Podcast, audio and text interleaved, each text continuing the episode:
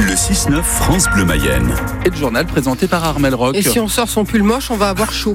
Oui, il, il aura cet avantage-là, effectivement, de euh, nous, nous maintenir bien au chaud, quoique les Mais températures. oui, c'est pour ça, il fait pas très froid. hein, on, a, on a déjà euh, 9 degrés ce matin, c'est c'est drôlement doux et on attend jusqu'à 12 degrés dans le sud du département cet après-midi.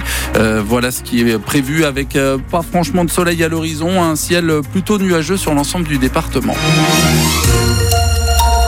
Un EHPAD et une crèche fêtent Noël ensemble. Après-midi joyeux hier dans le quartier du Gué d'Orgé, 20 enfants de la crèche L'île aux épices et une quinzaine de résidents de l'EHPAD Estia se sont retrouvés pour des chants, des contes et un goûter de Noël. Ils se connaissaient déjà puisque la maison de retraite et la crèche sont situées au sein du même bâtiment.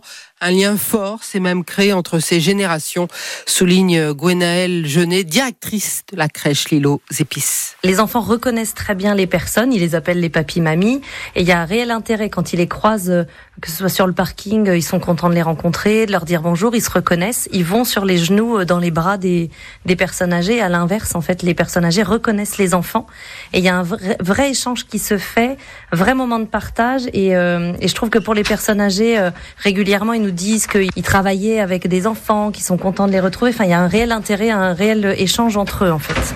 Les enfants apportent euh, beaucoup de joie, beaucoup de fraîcheur et puis euh, c'est très spontané en fait chez les enfants. Et pour les personnes âgées, à l'inverse, beaucoup de calme et en même temps beaucoup de chaleur et un peu de câlin. Vraiment, il y a des moments de partage très très intéressants. Voilà, c'est ça la magie de Noël. Noël qui approche plus que deux dodo avant le passage du Père Noël. D'ailleurs, quand le Père Noël passe-t-il chez vous? Quand offrez-vous les cadeaux? Vous êtes plutôt 24 au soir ou 25 au matin? Écoutez, c'est partagé. Ah, alors moi c'est le 25 au matin, le rituel du soir où on fait mettre les chaussons sous le pied du sapin, les gâteaux pour le Père Noël. Le 24 au soir.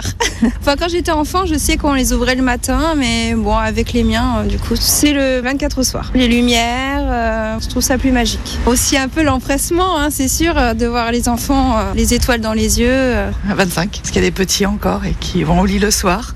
Et le matin, ils ouvrent leurs cadeaux en pensant euh, au Père Noël qui est passé dans la nuit. Pour moi, ça serait le 24 au soir. Pour les petits-enfants, d'abord comme ça, après on est tranquille pour faire le réveillon. C'est très bien. Et le matin, ils me laissent dormir. Moi, dans ma jeunesse, c'était le 25 au matin, mais j'aurais préféré les avoir la veille. Ah, c'est le 25, c'est la tradition, il faut garder la tradition. Les deux.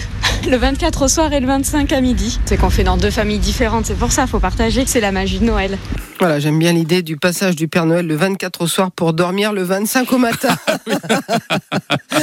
Et la magie Noël, Gauthier, c'est aussi la visite ce matin du Père Noël spécialement pour nous, pour vous, le Père Noël en personne sur France Bleu Mayenne et sur euh, France 3 Pays de la Loire. Ce sera à 8h moins le quart. Alors, est-ce que vous avez une demande particulière à lui faire Profitez-en 02 43 67 11 11. Vous nous appelez et vous venez discuter avec le Père Noël tout à l'heure à 8h moins 10. Euh, Noël, ce sera à pied pour cet Ouais, automobiliste. un Mayennais de 50 ans intercepté mercredi à 20h15 à 160 km heure au lieu de 90 sur la départementale 20 à hauteur de Chemazé dans le sud Mayenne. Il ne pensait sans doute pas que les gendarmes de la brigade motorisée de Château-Gontier sur Mayenne étaient dans le coin. Son permis lui a été repiré- retiré sur le champ et sa voiture euh, envoyée directement à la fourrière. Une bonne nouvelle pour les cyclistes, la voie douce entre Saint-Jean-sur-Mayenne et Changé est désormais accessible au vélo sur toute sa longueur. Un projet de 693 000 euros financé à 60% par le département et le reste par l'État.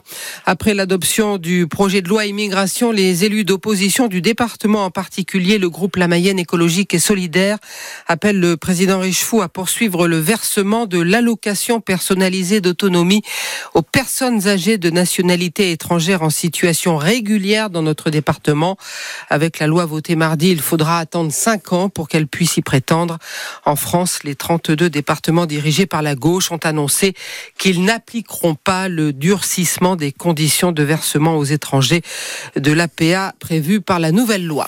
En Mayenne, 30 communes ont été choisies pour intégrer le programme Village d'avenir. Un programme pour développer les territoires. Le but est de redynamiser les villages de moins de 3500 habitants. Chez nous, parmi les communes choisies, Chaillan, B, Cuillé ou encore la Baconnière. La liste complète se trouve sur francebleu.fr. Solidarité entre voisins dans le sud Mayenne. En difficulté financière, le refuge de l'Arche peut compter sur le tissu associatif. L'association d'Azé euh, Dégué Dégué Mali lui a remis un chèque de 400 euros. D'habitude, cette association contribue à distribuer de la nourriture à deux écoles du Mali. Depuis 2020, ces créations zéro déchet sont en vente dans la boutique du refuge.